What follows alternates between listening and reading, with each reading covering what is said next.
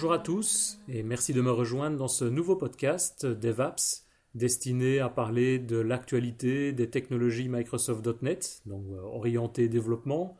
Euh, c'est un podcast, comme vous le constatez, évidemment francophone, dans lequel on pourra traiter de tous ces sujets. Donc j'attends vos commentaires, vos remarques par rapport aux différents sujets qui sont traités, qui pourraient être traités. J'essaierai de réaliser un podcast régulièrement dans les semaines qui viennent.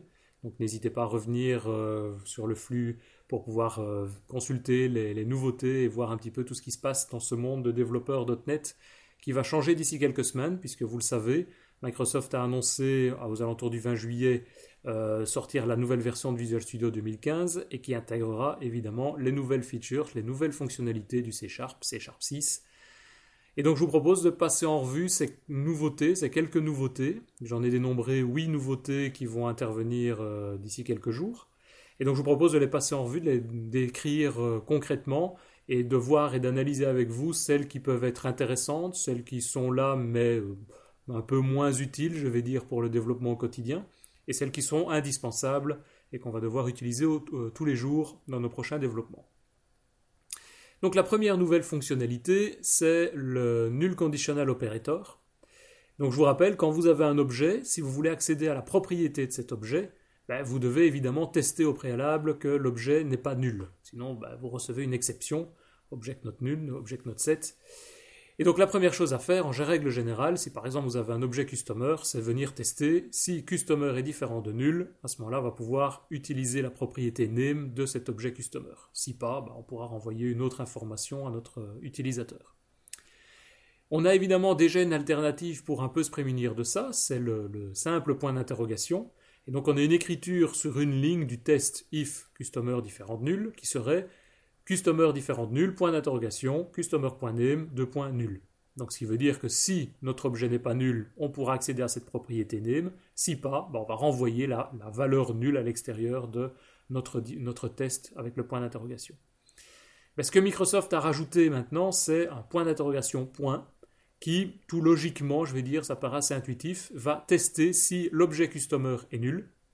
S'il n'est pas nul, on renvoie la propriété name le contenu de cette propriété name. Et si l'objet customer est nul, on va renvoyer, on ne va pas planter, on ne va pas provoquer une exception, mais on va renvoyer à l'extérieur, dans notre résultat, on va renvoyer euh, l'objet nul complètement, mais sans devoir à ce moment-là avoir une exception enclenchée et une exception à devoir gérer.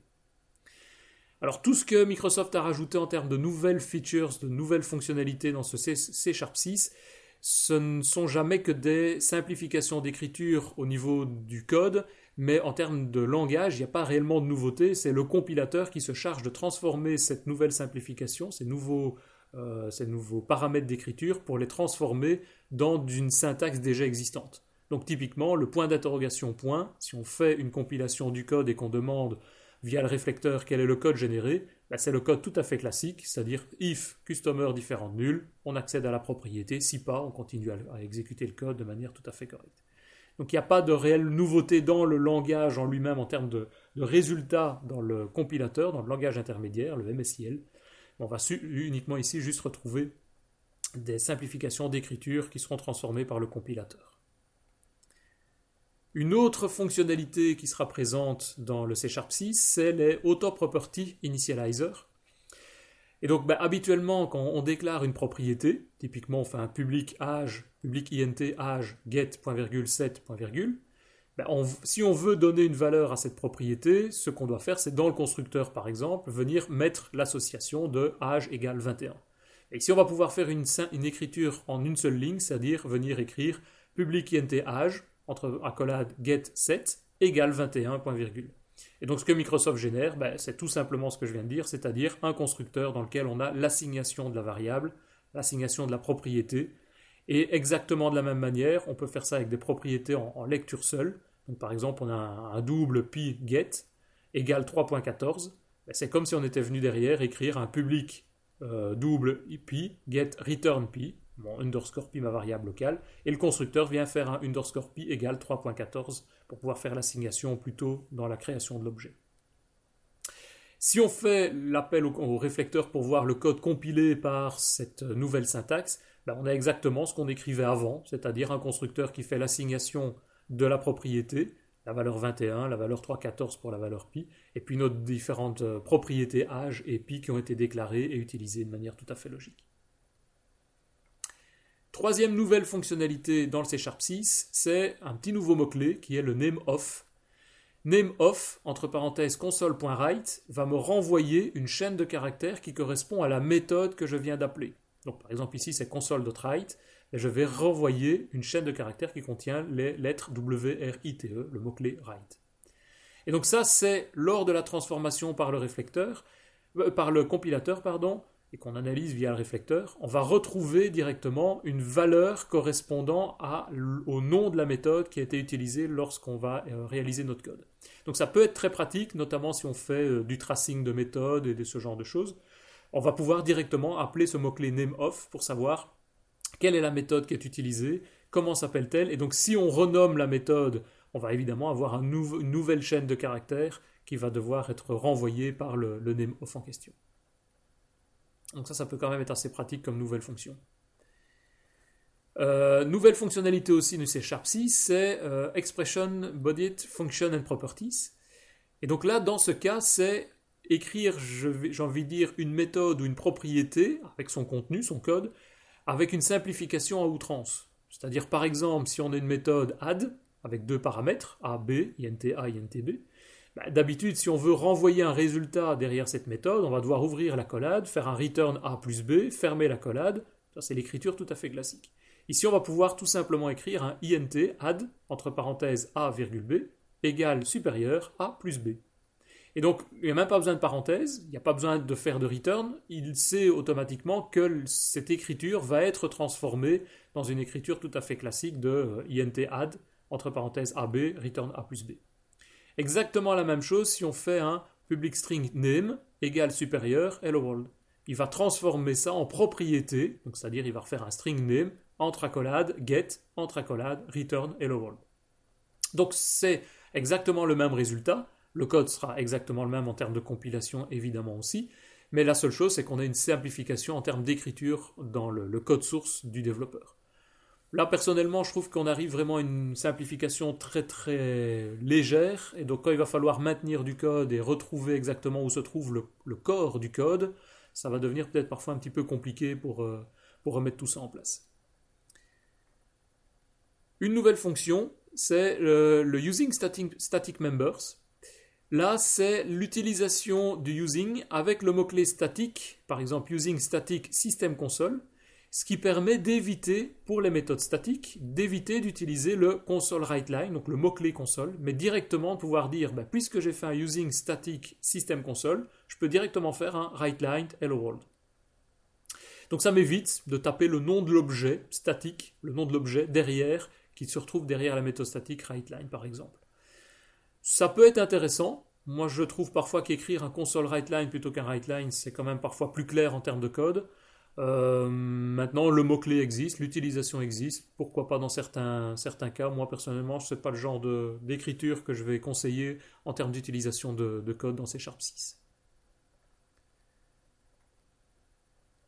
Nouvelle fonction encore, c'est l'index initializer.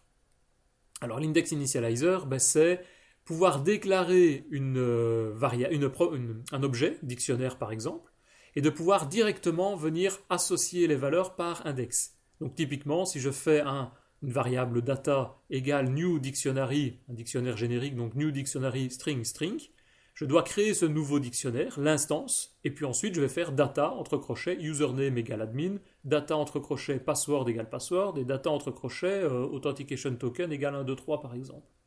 Mais je vais pouvoir en C Sharp 6 simplifier cette écriture et faire toutes ces opérations d'instanciation d'objets mon objet dictionnaire et d'assignation de variables, via les index data username égale admin par exemple, je vais pouvoir le faire en une seule étape. Et donc l'écriture sera à ce moment-là var data égale new dictionary, entre, entre euh, inférieur string, virgule string pour dire les types de mon dictionnaire. Et puis entre accolades, je mets directement entre crochet username égale admin, entre crochet password égale password, entre crochet authentication token égale 1, 2, 3. Donc je peux venir directement, dès la création de mon objet, venir faire l'assignation des différents paramètres qui seront présents à l'intérieur de cet objet. Ça, ça peut être pratique parce que ça évite là de passer par le constructeur pour faire les assignations par exemple et d'avoir, pour notamment des phases de test, la possibilité de créer des dictionnaires ou des listes ou des tableaux de données et de faire directement les associations de variables à l'intérieur de ce tableau. Évidemment, si on regarde derrière le compilateur via le réflecteur ce qui se passe, ben, on retrouve la syntaxe du C Sharp 6 avec la compilation qui me renvoie exactement la création du dictionnaire et l'association dans le constructeur des différents index qui sont présentés euh, de manière tout à fait traditionnelle. Par contre, une nouvelle fonctionnalité, et là très intéressante, c'est l'utilisation d'un try catch avec un mot-clé when pour dire que derrière le catch, je veux capturer les exceptions, par exemple une exception aggregate exception, mais uniquement dans le cas où j'ai un exception data.con supérieur à 1. Donc pas toutes les exceptions, mais uniquement dans le cas où j'ai certains paramètres de mon exception qui correspondent à certaines valeurs. Et donc ben là, je vais, dans le cas du C Sharp 6, pouvoir faire un try catch, entre parenthèses, aggregate exception EX, le classique, et je rajoute when, entre parenthèses, ex.data.count supérieur à 1. Donc cette exception ne va s'enclencher que uniquement dans certains cas précis de filtres fournis par l'intermédiaire de ce petit mot-clé when. Et je peux évidemment en avoir plusieurs qui suivent à l'intérieur de, mon try catch. Donc ça, c'est quelque chose qui est transformé par le compilateur en un code un peu plus complexe, puisqu'il faut faire un try-catch classique, on va dire, puis récupérer l'objet exception qui a été capturé pour pouvoir le tester en fonction de mon data.count supérieur à 1 et renvoyer des différentes valeurs. Donc ça, c'est quand même une simplification non négligeable, une simplification très pratique pour pouvoir valider, tester uniquement certains types d'exceptions dans certains cas. Dernière fonctionnalité du C Sharp 6, et là, je pense que tout le monde va être d'accord que ça, c'est quelque chose de très utile, c'est le string interpolation c'est-à-dire avoir l'équivalent du string format. Mais dans le string format, le gros problème en règle générale, c'est on a une tripotée de accolade 0, accolade 1, accolade 2, accolade 3, etc., qui viennent être remplacés évidemment par leurs objets correspondant à, placer à la fin du string format. Mais ici, on va pouvoir utiliser juste la syntaxe dollar, entre guillemets, le nom de ma chaîne de caractères, et quand j'ai besoin de remplacer une valeur, je mets accolade et le nom de la variable. Par exemple, j'ai euh, dollar, entre guillemets, le statut doit être, entre accolades, expected, virgule, mais était, entre accolades, actuel.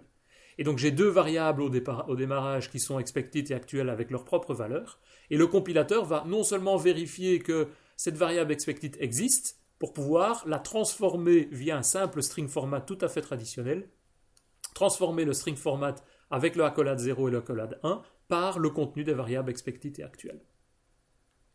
Donc si on passe par le compilateur et qu'on va voir le réflecteur, ben, le, réflecteur le compilateur transforme mon dollar, ma chaîne de caractères avec mon accolade variable 1, accolade variable 2, il va la transformer en string format de manière tout à fait euh, normale dans l'application.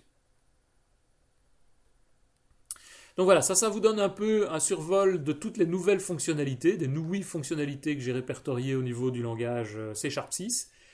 Et donc, moi, pour vous dire, mes préférés, c'est évidemment le null conditional operator, où le point d'interrogation point permet d'accéder directement à une variable en ayant toujours la garantie que, évidemment, cet objet sur lequel on fait l'appel n'est pas nul.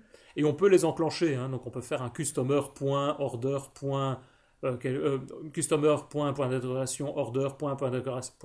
name pour s'assurer que l'ensemble des différents objets de la chaîne euh, respecte bien toujours la, valeur qui nous intéresse, et le, fait qu'il ne soit pas nul.